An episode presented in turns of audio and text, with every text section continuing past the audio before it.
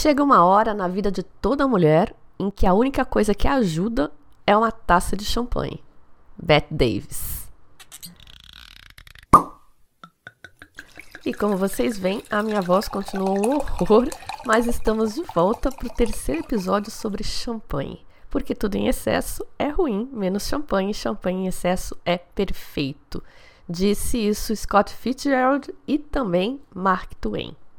Esse episódio conta com o apoio da For You Wine, a sua curadoria de vinhos, e dos padrinhos e madrinhas do Simples Vinho. Seja também um padrinho apoiando esse projeto. Saiba como em simplesvinho.com/apoie.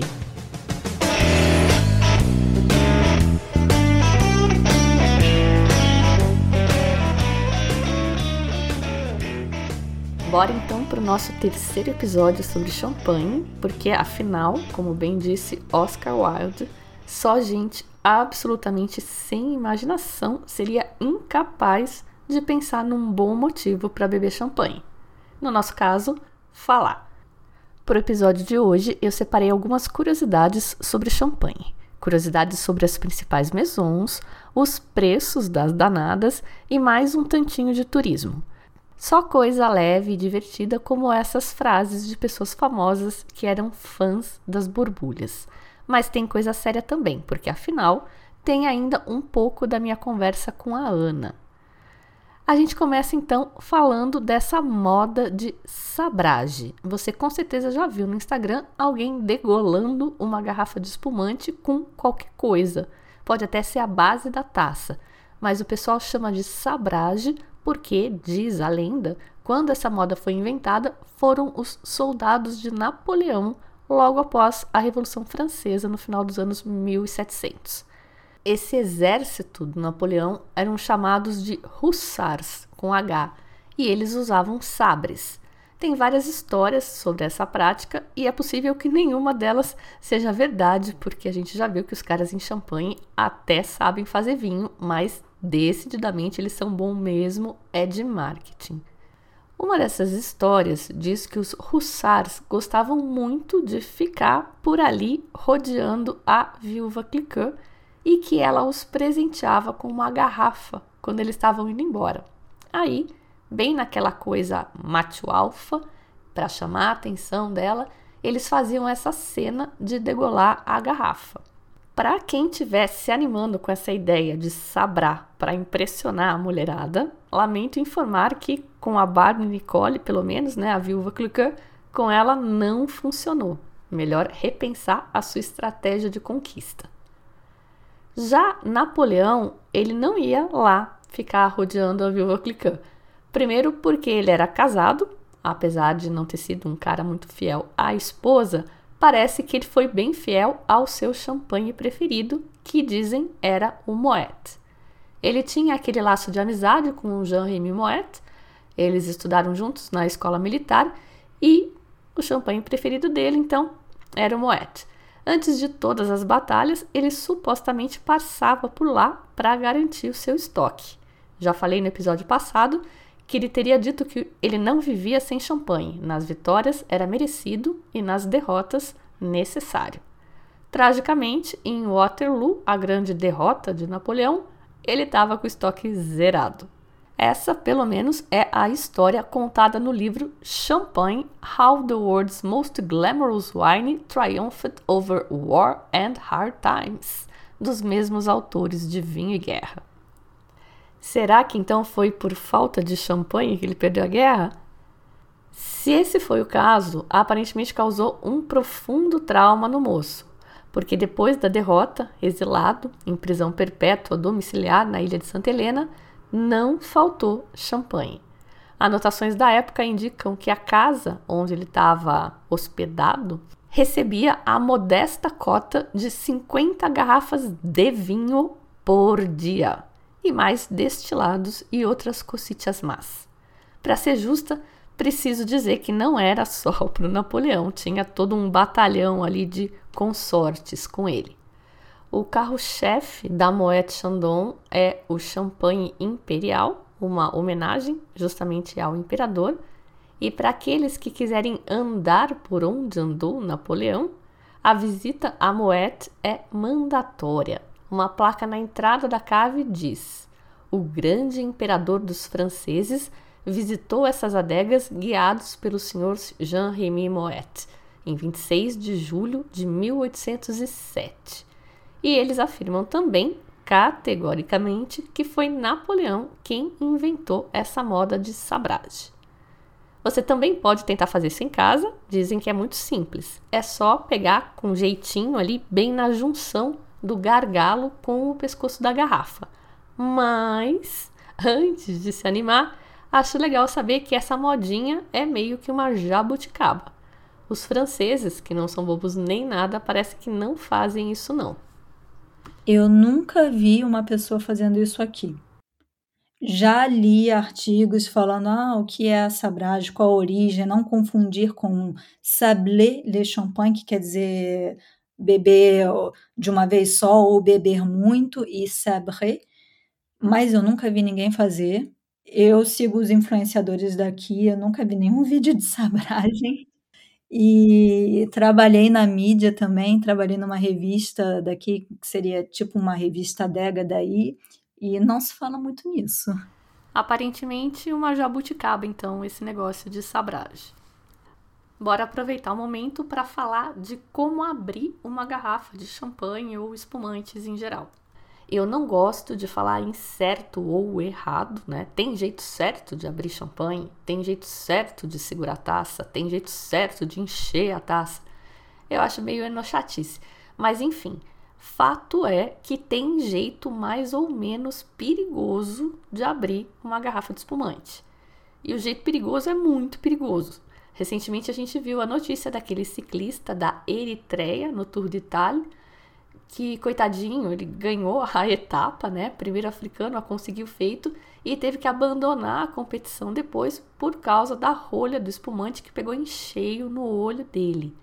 Segundo a Sociedade Americana de Oftalmologia, 50% dos casos de acidentes envolvendo rolhas voadoras e os olhos das pessoas resultam em cegueira. 50%, metade.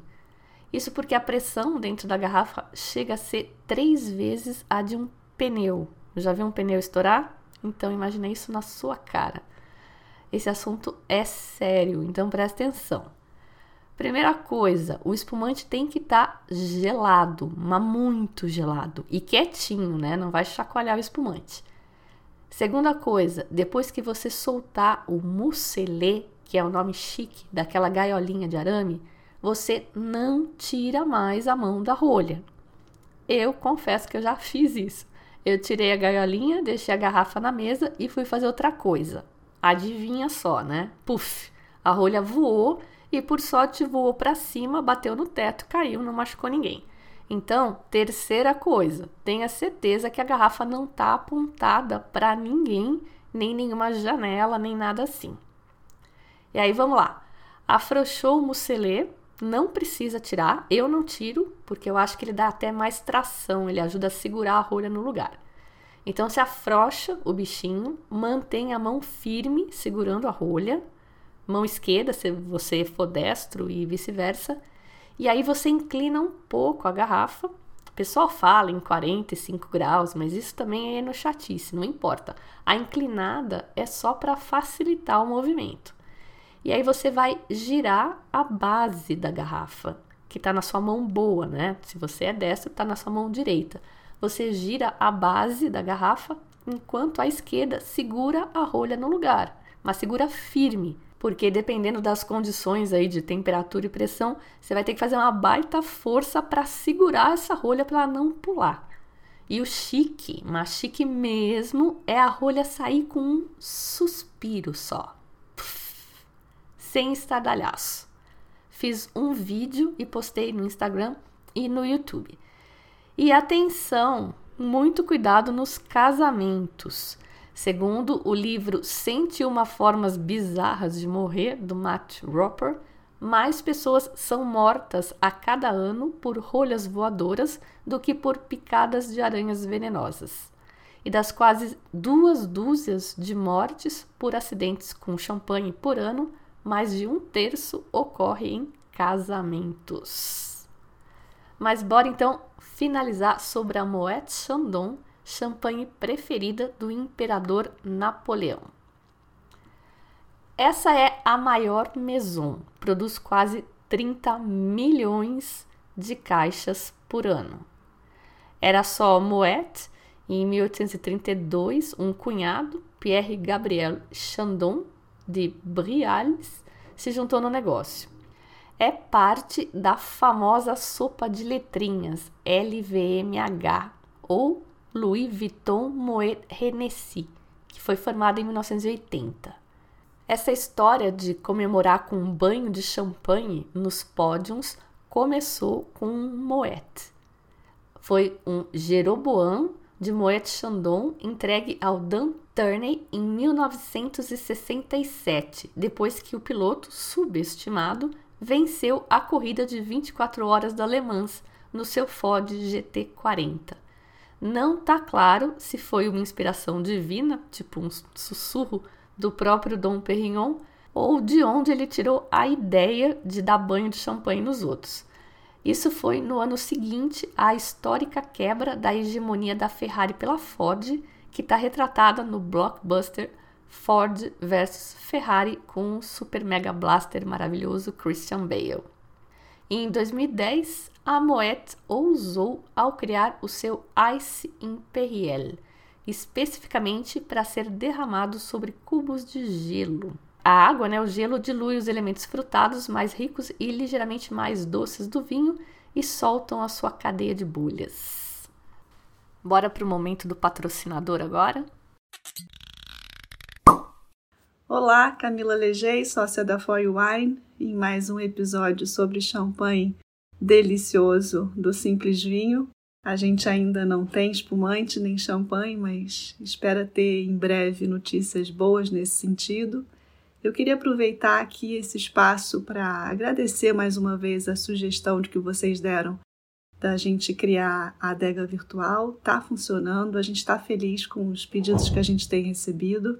E aí eu aproveito para falar do Papa Luna, o próximo vinho da quarta-feira foi o, quando a gente reduz em um quarto o preço, com essa intenção de que quem segue a gente experimente todos os vinhos que a gente seleciona. Esse é um vinho da região de Calatayud, feito pelo Master of Wine Norrell Robinson, um escocês que se estabeleceu na região de Aragon, em Calatayud mais especificamente e com a família, com uma paixão incrível por recuperar as castas autóctones da região. Então hoje ele já tem aí uma região bastante interessante em termos de dimensão e, e também um trabalho é, com clones espetacular. O nome do vinho vem é, como uma homenagem a essa figura bastante controversa, esse antipapa, originário da região de Aragão, e também é, uma homenagem à, à terra natal da Garnacha, que é a uva que vocês vão encontrar nesse vinho. Eu deixo aqui esse meu desejo que vocês se interessem por esse vinho, além da, da, da, qualidade em si do vinho e, e da expressão da Garnacha. É, é uma oportunidade realmente de experimentar é, um dos, dos produtos né, do trabalho interessantíssimo do escocês volante. É isso então, espero que vocês gostem. Mais uma vez, obrigada pelo espaço, Fabi, e saúde a todos. Lembrando que o projeto da For You Wine é super alinhado com a proposta do Simples Vinho e essa minha ideia é que a gente passa a beber melhor quando aprende sobre vinhos. E boa parte desse aprendizado é prática, a famosa litragem. É aí que a For You entra com uma curadoria super criteriosa. Se você não ouviu os episódios anteriores, vale lembrar que os vinhos são selecionados por um grupo de especialistas do mundo do vinho que degusta as cegas. E o vinho só entra no portfólio se esse comitê considerar que ele oferece mais do que custa. E essa decisão é unânime e só vale para aquela safra. A ideia é que a gente possa navegar entre vinhos dos mais diversos valores e terroirs, mas sempre justos, tipo um selo de qualidade mesmo, sem perder tempo e dinheiro com vinhos que não entregam nada de especial. Os ouvintes do Simples Vinho têm o cupom de desconto Simples4U, que vale 15% off no portfólio todo. Aí toda quarta-feira tem um rótulo com 25% de desconto que é justamente para incentivar as pessoas a explorarem o portfólio. O próximo, no dia 22 de junho, vai ser esse Papalunas que a Camila comentou. Mas se você ouviu o episódio depois que passou, não precisa chorar. Use o cupom e fique esperto com as próximas quartas-feiras. Para ajudar ainda mais, tem essa adega virtual agora. Você pode comprar um vinho nessa quarta-feira, outro na próxima e assim por diante e deixar guardado lá até ter um volume que chegue num valor de frete que compense para você. Só tem um detalhe: isso é feito manualmente, então você precisa comprar pelo WhatsApp. Tem todos os detalhes lá no site simplesvinho.com ou no 4u.wine, o site da For You. E ainda pode tirar suas dúvidas com o Master of Wine Dirceu Viana Júnior. Manda sua pergunta. De volta a champanhe então. Dom Perignon, que muita gente pensa que é uma maison, não é. É um vinho top de gama da Moet. O Dom Perignon não é Grand Cru, porque ele é um blend e ele sempre inclui uvas do vinhedo original da Abadia de Hautevillers, que é classificado como Premier Cru. Ele é sempre vintage e não sai todo ano. A princesa Diana e o príncipe Charles brindaram o casamento com Dom Perignon. O casal serviu a safra 1961 em homenagem ao ano de nascimento da noiva no casamento real. E foi relatado que 99 garrafas foram entregues ao casamento e todas devidamente consumidas. Que bom que parece que a festa foi boa, né? Mas não deu muita sorte para os noivos, não. Dom Perignon também aparece muito nos filmes de James Bond, mas esse deve ter sido um arranjo comercial de merchandising puro, porque nos livros Dom Perignon aparece uma única vez e foi uma mocinha que pediu, não foi o Bond, James Bond. Veuve Clicquot e Boulanger também aparecem nos livros ocasionalmente, mas o Bond, James Bond, gosta mesmo é da Tatange. E aliás, como é de se imaginar, quem gosta mesmo de Tatange é o Ian Fleming, que é o autor da saga do agente secreto da rainha. E tem uma carta dele para o Claude Tatange emoldurada na parede do escritório da Maison Tatange. E nessa carta ele faz uma gracinha dizendo que o espumante que foi enviado para o James Bond está realmente muito bom e que ele teme que quando o Bond voltar da viagem que ele está fazendo para o Japão não vai ter sobrado nada para ele provar. E o top de gama da Tatange é o Comte de Champagne Blanc de Blanc. É esse que o Bond toma. E o vinho de entrada é o Prestige. A Ana fez, claro, uma daquelas listinhas lindas que ela sempre faz com as principais maisons e os vinhos de cada uma delas. Está lá no site. Sobre a visita a Moët Chandon, que a Ana disse que sim, é muito bling bling, muito marketing, eles dão informações não muito precisas, como a história do Dom Perignon ter inventado o champanhe, mas que ela achava que valia sim a visita, já que você estava lá. O Túlio, do blog Vinhos Sacando a Rolha, discorda, ele acha que não, e olha só o áudio que ele me mandou depois de ouvir o episódio. A única dica que eu dou, que eu acho que o pessoal não deve ir, realmente é na Moët Chandon, porque eu passeio lá e a visita padrão eles dão só a degustação de um champanhe, que é aquele Imperial, que já é famoso, tem em todos os lugares, aqui no Brasil você encontra ele. E quem quiser alguma coisa mais interessante tem que comprar a degustação do Dom Perignon, aí já fica muito mais caro e é pequeníssima quantidade, não vale a pena. Moët Chandon não vale a pena, infelizmente. Opiniões, né, gente? Achei que seria legal colocar aí até para contrastar. Então a Ana tá com um pensamento mais, meu, tô aqui em Champagne, como que eu não vou na Moët? Né? Napoleão passou por aqui e eu não vou passar lá. Já o Túlio tá fazendo mais uma conta de custo-benefício e achando que não vale a pena. Seguimos. A meia garrafa de champanhe é inimiga do homem. Essa afirmação é do Ernest Hemingway, para mim, referência máxima em boa vida e assuntos etílicos. Na verdade, eu acho que ele era atormentado, ele se matou, né, o coitado, mas fato é que todo lugar que você vai, Hemingway passou por lá, pelos bares do lugar, com certeza. Então eu fui procurar o que ele tinha a dizer sobre champanhe. Mas não tem muita coisa não. Acho que ele não era muito chegado, devia ser meio fraco para ele que dizia que bebia para tornar as outras pessoas interessantes. Gostava de gatos, sou fã do cara. Quem foi também um grande, mas grande bebedor de tudo, inclusive champanhe, foi Sir Winston Churchill. Falamos dele um pouco no episódio Vinho e Guerra. Lembrem-se, senhores, não é apenas pela França que lutamos, é pela champanhe. Esse teria sido um dos muitos argumentos utilizados por Churchill para motivar o povo a lutar contra os alemães na Segunda Guerra.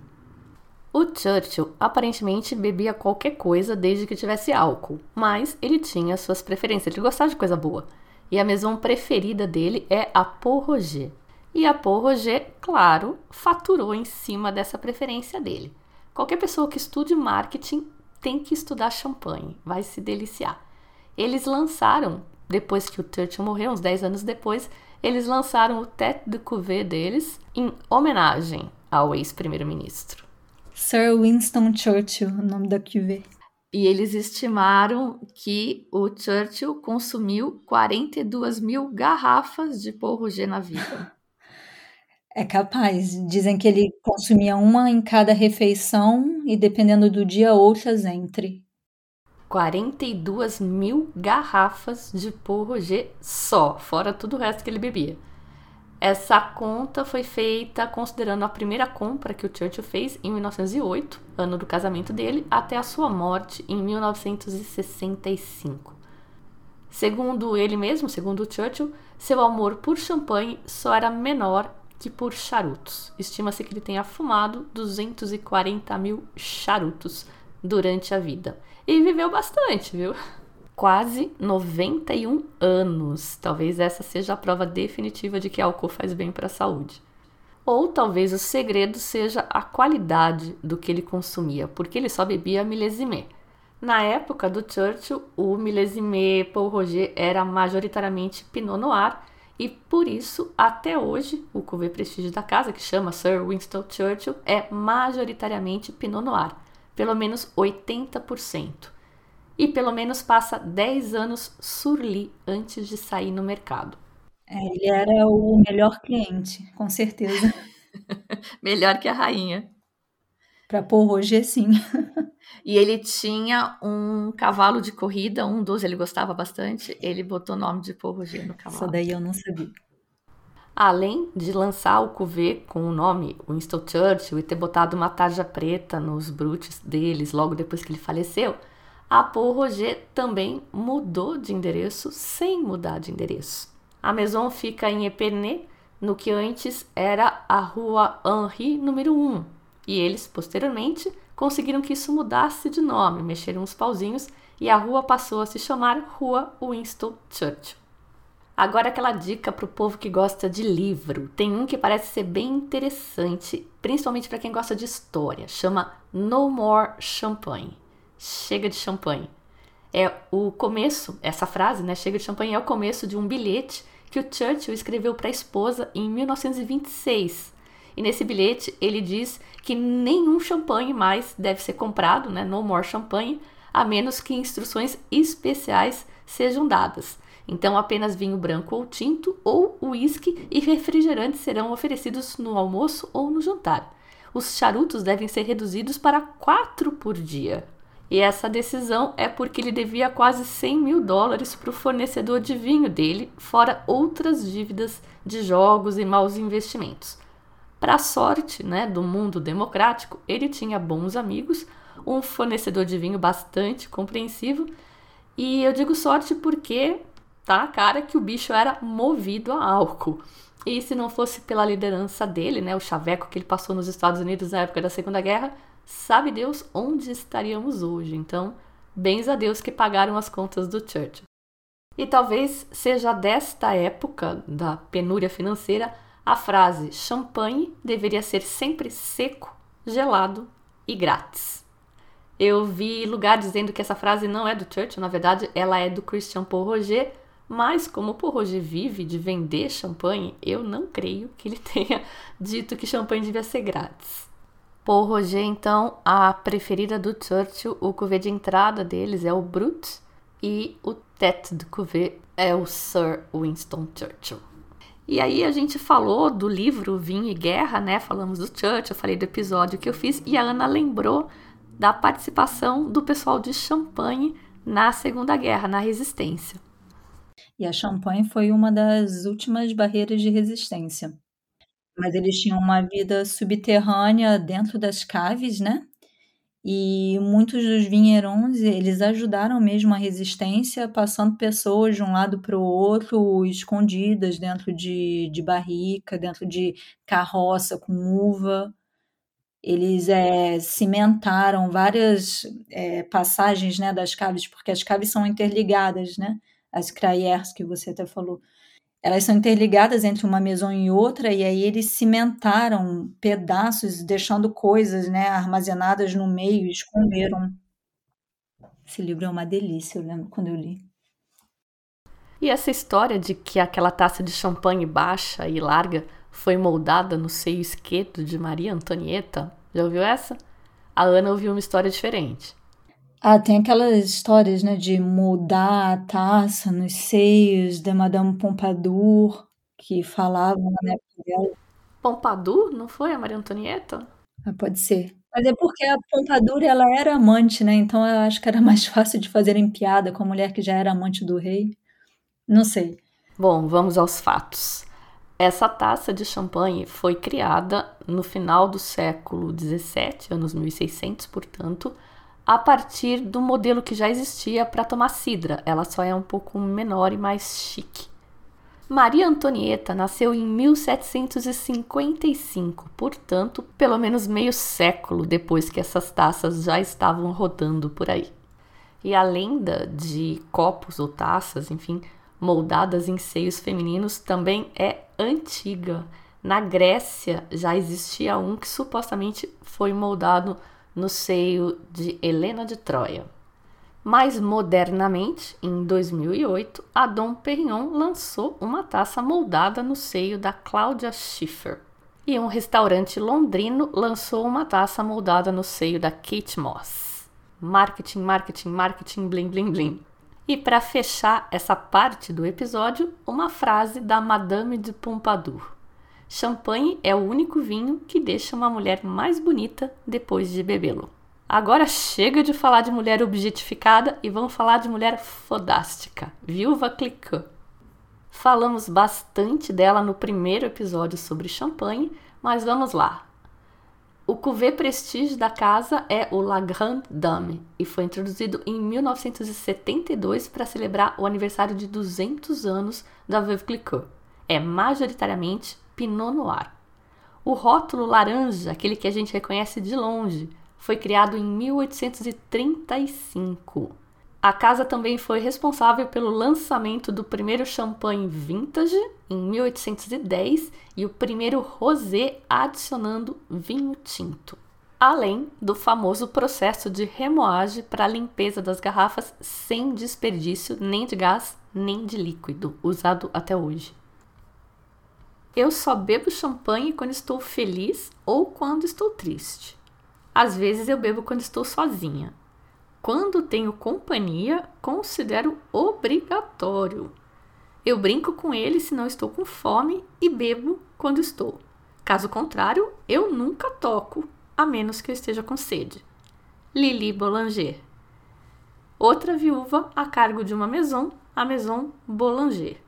Após a morte do marido, ela conduziu os negócios lindamente, expandindo o market share da casa, mas acaba sendo mais famosa mesmo por essa frase.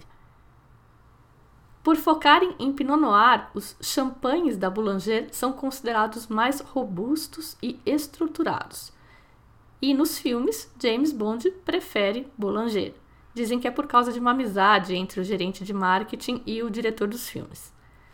O cuvée prestígio da casa é o Vieles Vines Franceses. As uvas de, dessa, desse cuvée vêm de parcelas plantadas em pé franco, que foi um risco que a Lily assumiu quando encontraram no início dos anos 1960 um clos, que é um vinhedo murado, que não tinha sido atingido pela filoxera. Eram três vinhedos assim, mas o Croix Rouge foi recentemente atingido pela praga e sobraram dois, o Clos Saint-Jacques e o Clos de Chaux de Terres. São os únicos neste estilo tradicional em toda a Champagne e a forma como eles estão plantados também é uma técnica diferente. Lá na Boulanger, eles também gostam de barricas, tem mais de 3 mil. Os vinhos tops são todos fermentados e envelhecidos em barricas e uma boa parte dos vinhos de entrada também. E por fim, cristal. Não é uma maison, é um vinho. É o Tête de Cuvée da Louis Roederer. Essa sim, uma maison. A cristal foi criada pela primeira vez por Louis Roederer para Alexander II em 1876, czar da Rússia. Como ele tinha medo de ser assassinado, ele ordenou que o seu champanhe fosse engarrafado num vidro claro e com o fundo plano, para garantir que nenhuma bomba fosse colocada naquele buraco ali debaixo da garrafa. A garrafa é transparente até hoje e é por isso que tem um celofane dourado que vem embrulhando a garrafa e ele não deve ser removido, porque esse celofane tem proteção ultravioleta imprescindível para manter a sanidade e manter em boas condições o vinho, sem contar que parece um presente embrulhado. A produção passou a ser biodinâmica no ano 2000 e a produção anual de cristal é de cerca de 300 mil a 400 mil garrafas, o que é um número bastante baixo, considerando que outras marcas de ponta, como a Dom Perignon, produzem cerca de 5 milhões de garrafas no ano. E por fim tem um bafafá envolvendo a Cristal. Parece que os rappers eram muito fãs desse champanhe, especialmente, mas aí numa entrevista para o The Economist, o diretor-geral da casa disse que via a associação da Cristal com o rap, entre aspas aí, com curiosidade e serenidade. Aí questionado se ele achava se que a ação, a associação prejudicaria a marca, ele respondeu: "Essa é uma boa pergunta, mas o que eu posso fazer? Não podemos proibir as pessoas de comprar." Bom, não preciso nem falar que o pessoal do rap não gostou nada.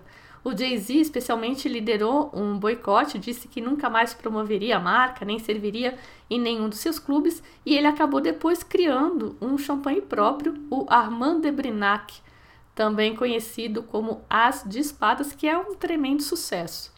E voa lá! Não falei nem de longe, nem das principais maisons, essas são as que tinham só as histórias mais pitorescas para contar no episódio. São algumas delas só, e vamos falar de preço agora? Tá sentado? Se não tiver, é melhor sentar. Uma Dom Perignon começa em 200. A grande cuvée da Krug é 320. Uma Cristal, 200 também. Caro Jesus! Então é caro. Misericórdia, que pobreza essa minha. Fala das de entrada, então. Vamos ver se essas dá para encarar de Grande Maison, uh, Drapier 32, uh, Dutz 42, Tétanger 41, Paul Roger 42, Boulanger é um pouco mais, acho que uns 46, Ruinart tá super caro, tá 50 euros, Moet, eu não não tenho ideia, Moete Vivo, Vivo clicou, tava 46 da última vez que eu vi a Moete. Eu diria uns 42, porque eu não, eu não trabalho com Moete. Pesado isso, né?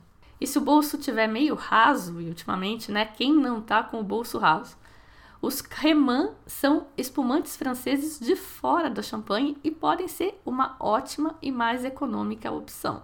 Aqui no Brasil também, com a graça de Deus, temos ótimos e bem pagáveis espumantes. Aliás, até champanhe temos aqui, né? Pelo menos pelo valor de face a champanhe. Então convido a todos, especialmente aqueles que dizem que não curte espumante e tal, a provar mais. São vinhos extremamente versáteis e inclusive gastronômicos. Lembrando que no site tem a lista das principais maisons e seus cuvées, preparada pela Ana, extraída do Guia da Revue de France 2022. E eu queria deixar uma última mensagem da Ana, porque ela já queria ter falado isso lá no episódio 100 Era a dica que ela queria dar, mas aí a gente acabou trocando e é importante. Prestem atenção. Falar para o pessoal abrir um pouco mais o leque. Aqui na França, os franceses bebem várias outras marcas, assim, quem tiver o tempo, vier aqui, pergunta para o cavista, né, quais que são as marcas que, que o pessoal consome para para aprender alguma coisa diferente, para provar alguma coisa diferente, igual eu falei, Dots, Drapier, tem uma outra Philipponat, que é das grandes maisons, ela é uma das que continua pequena, a Charles Heidsieck também, que são nomes que a gente não ouve falar quando está no Brasil ou nas Américas, né? Mas que tem muita qualidade e eu, na minha opinião, tá? De, de bebedora, eu considero até superiores em termos de qualidade que a, a viúva e o amigo lá do Napoleão. Então, para o pessoal abrir um pouco o horizonte, provar outras coisas, tem muita coisa boa. A gente não precisa bater sempre nas mesmas duas a três teclas. E é isso. Estorque o cavista, né? O cara tá ali para ajudar, é o cara que conhece os vinhos. Sim, eu estava até conversando outro dia com uns amigos que eu tenho brasileiros, né, paulistas, que moram aqui também, e ela me falou: Ah, eu não gosto muito de ir no cavista, porque às vezes eu tô com um orçamento meio limitado, aí o cara vai achar ruim comigo. Não, mas o, o trabalho, né? A nossa profissão é entender qual é a necessidade da pessoa, qual é o gosto da pessoa e achar a melhor solução dentro do orçamento da pessoa. O cavista ele não é um profissional que está ali para vexar ninguém. Ele quer que o cliente saia satisfeito em toda e qualquer circunstância para que o cliente volte. Então, se você chega hoje, eu tenho clientes que chegam e falam: eu quero um vinho simples para o meu jantar, eu quero gastar 8 euros máximo. E aí o cara vem duas semanas depois, ele fala, eu quero dar um presente, meu orçamento hoje é 200. Então, assim, se eu perco o cara, quando ele me pediu um vinho de 5, 8 euros, eu, eu, não, eu não tenho né, essa sequência. E é super prazeroso ter o cliente voltando falando, poxa, aquele conselho que você me deu outro dia estava super bom, legal. E, e você vê, começar a aprender qual é o estilo de cada pessoa, né? O que que tem, tem, cliente que gosta de um Bordeaux, né, pesadão, tem outros que querem um, um tinto para tomar colocando na geladeira.